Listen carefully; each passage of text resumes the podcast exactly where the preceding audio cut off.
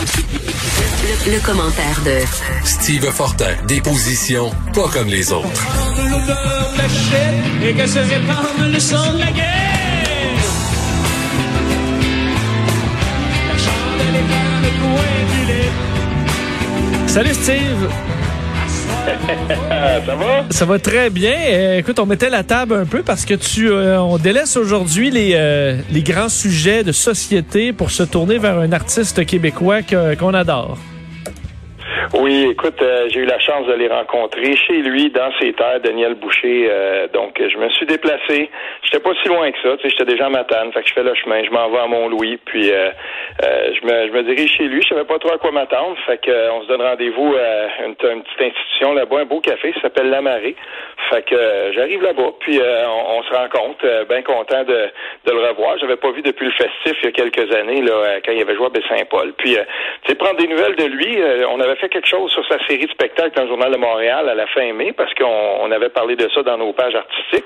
Puis là, ben c'était le temps pour moi de, savoir un peu comment que ça se passait, puis euh, qu'est-ce qui arrivait exactement, comment que ça s'était passé, puis euh, comment il s'arrangeait. Fait que tu sais, euh, j'étais content qu'on puisse prendre là, une bonne journée là pour discuter de, tout ça. Puis qu'est-ce que c'est aussi être un artiste en temps de, de pandémie, puis être un artiste dans son cas qui il y a à peu près un an et demi de ça qui me disait là quitte Montréal puis s'installe en région, mais vraiment en région là. Fait que euh, là ben il est à l'autre bout à Mont-Louis, il s'est installé là, puis euh, il habite là à temps plein.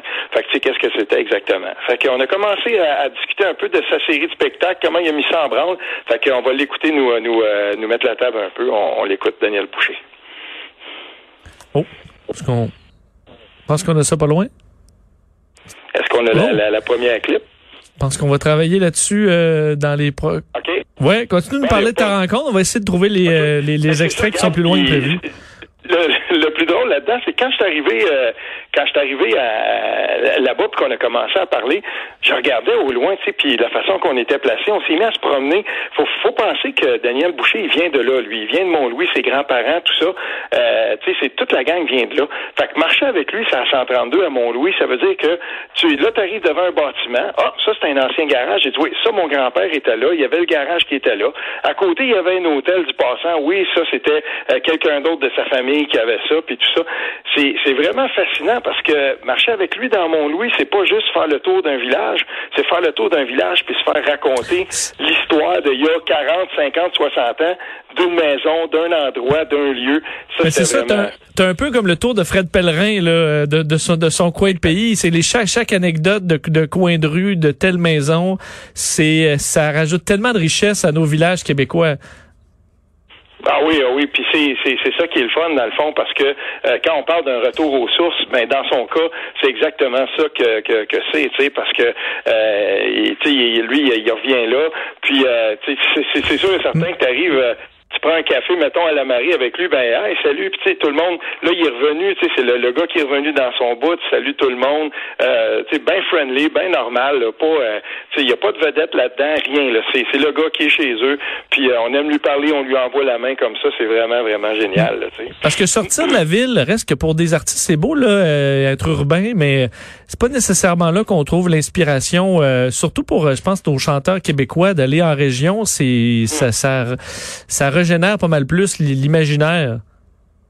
Ben oui, puis dans son cas aussi, il y avait le défi de quelqu'un qui décide, moi je prends mes je prends mes affaires, je me retourne chez nous, mais je veux continuer à être un artiste, puis je veux continuer euh, à m'exporter dans le Québec et ailleurs dans le monde. Puis en gros, notre notre rencontre a beaucoup tourné autour de ça.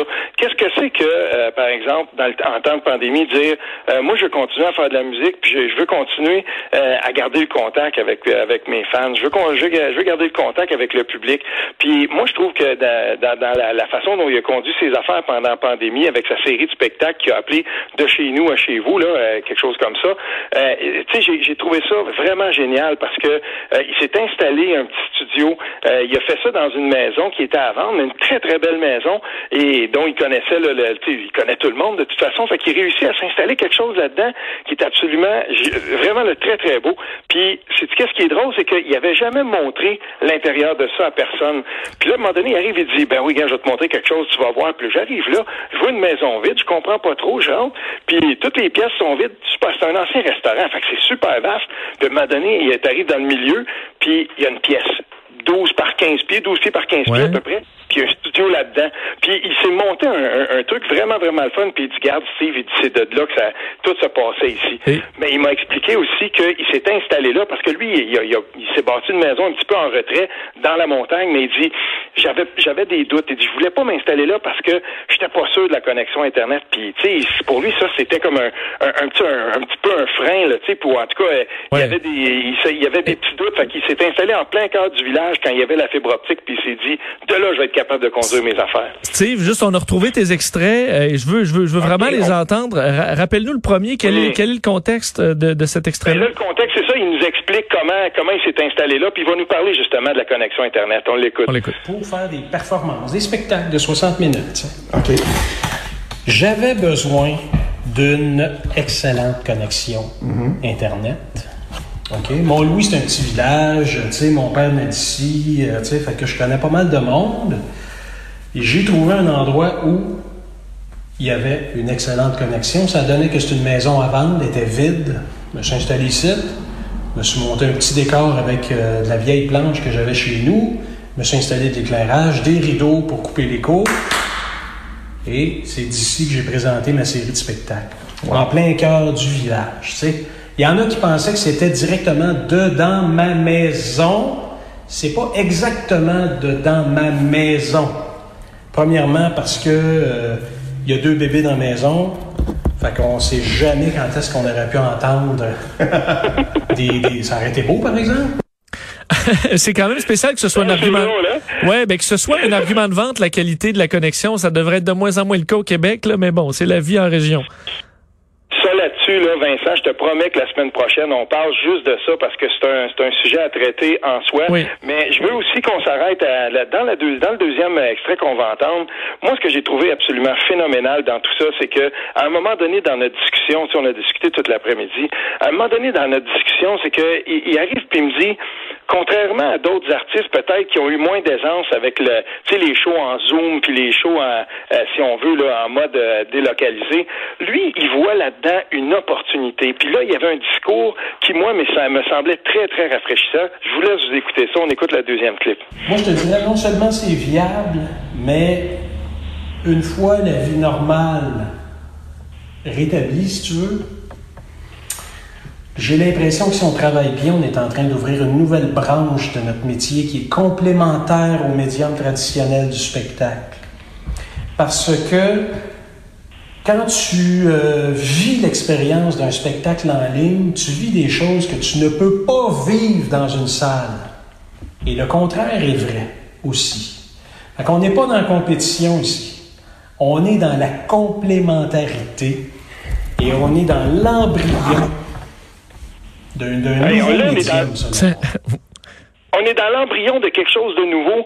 Puis ça, c'est le fun d'entendre ça parce que tout à coup, on ne sait pas combien de temps ça va durer. Puis surtout, on se dit peut-être qu'on va avoir des, des, des, des petites réticences avec euh, les, les shows dans des salles à 2000 personnes, à 500 personnes collées pendant un certain bout de temps. Ben moi, j'invite les gens à aller faire un tour sur son site web, le Boucan en direct, donc b o u c a n e en direct.com. Allez voir son site, euh, son site web, allez voir comment il a organisé ses affaires parce que c'est pas juste des shows de lui. Maintenant, avec sa maison de production, sa maison de disques, là, il va, il va organiser des spectacles comme ça euh, pour des gens un peu partout. Tu sais, il va, il va en faire pour d'autres artistes.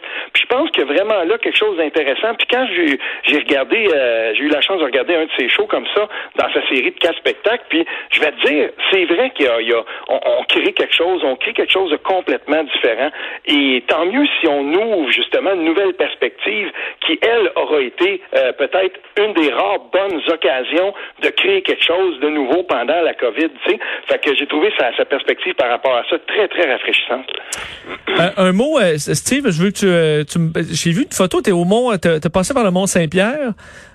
Est-ce Oui. que tu l'as gravi Oui. en plus? Parce que c'est un, un- des coins que je trouve les plus beaux du Québec, là, le Mont Saint-Pierre. J'ai tellement des beaux souvenirs de ça euh, dans, dans mes jeunes années et euh, c'est quand même des paysages à couper le souffle du de la- de la Gaspésie.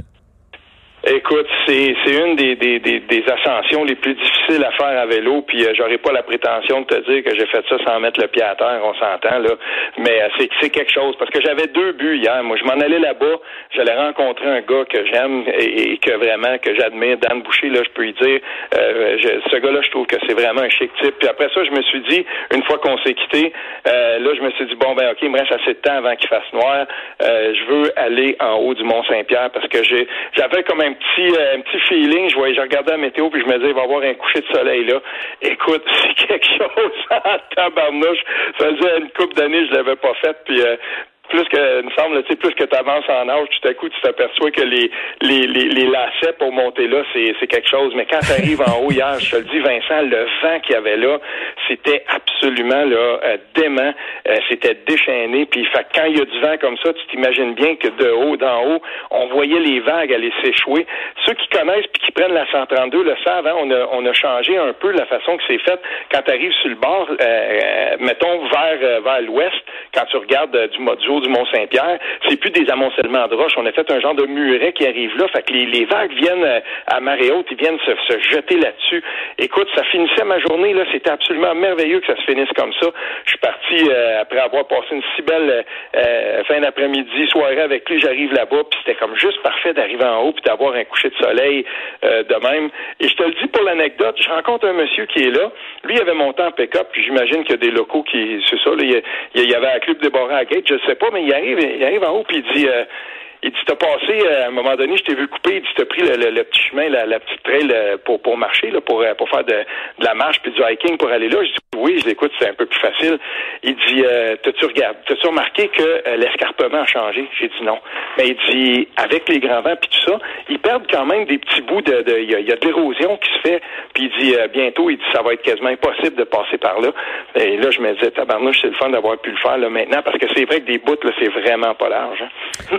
Un des euh, de magnifiques campings aussi sur une petite rivière qui passe au cœur Oui. de Mont-Saint-Pierre. Il y a un camping euh, qui compte autour de cette rivière-là où j'ai des euh, des très beaux souvenirs au- encore aujourd'hui. Donc merci Steve. Est-ce que tu es de tu t'en reviens en, en ville bientôt? Je vais m'en revenir. Ouais, ben écoute, euh, j'en profite là. euh, J'ai pas mal de ma gang qui m'écoute, puis euh, per- permets-moi de, juste lever mon chapeau. On a eu une belle mauvaise nouvelle le matin, nous autres. euh, un pionnier là chez nous, un monsieur qui est très très impliqué dans la communauté, un monsieur qui fait de la moto. Hier, il y a eu un gros accident à Havre-Saint-Pierre. euh, c'est un grave accident, puis c'est ça se donne que c'est un de mes proches, un de mes intimes qui était là-bas, un gars qu'on appelle Lucky Joe par chez nous, Luc Robillard. Il organise des poker runs pour la maison de soins palliatifs, par exemple, au Monarque, à Montebello. Euh, je le dis, j'ai le cœur gros parce que hier, on savait pas exactement. Il a été envoyé en avion à, à l'hôpital. Puis pour ceux qui nous écoutent, la gang de chez nous, ben, il est décédé à midi, Lucky Joe, puis euh, il, est décédé trop jeune. Fait que je lève mon chapeau. Je vais retourner chez nous au début de la semaine, puis je vais aller voir la, la- ma gang parce que ça, ça va donner un coup. C'est un gars qui était bien, bien aimé, bien impliqué. Fait que c'est ça. C'est, c'est comme ça, mais garde. Hum, très triste. Faut faire attention ces routes, hein. C'est ça en moto, puis ça, ça pardonne pas. Effectivement, très triste. Un bilan, euh, bilan assez lourd quand même cette, cette année, quoique mieux pour les, les vacances de la construction, mais quand même, ça rappelle à tout le monde d'être euh, prudent pour que les vacances se terminent bien. Euh, Steve, Oui. euh, ben, on pense à toi, tes proches, et on se, bon week-end, on se reparle On se lundi. lundi? Salut. OK, salut.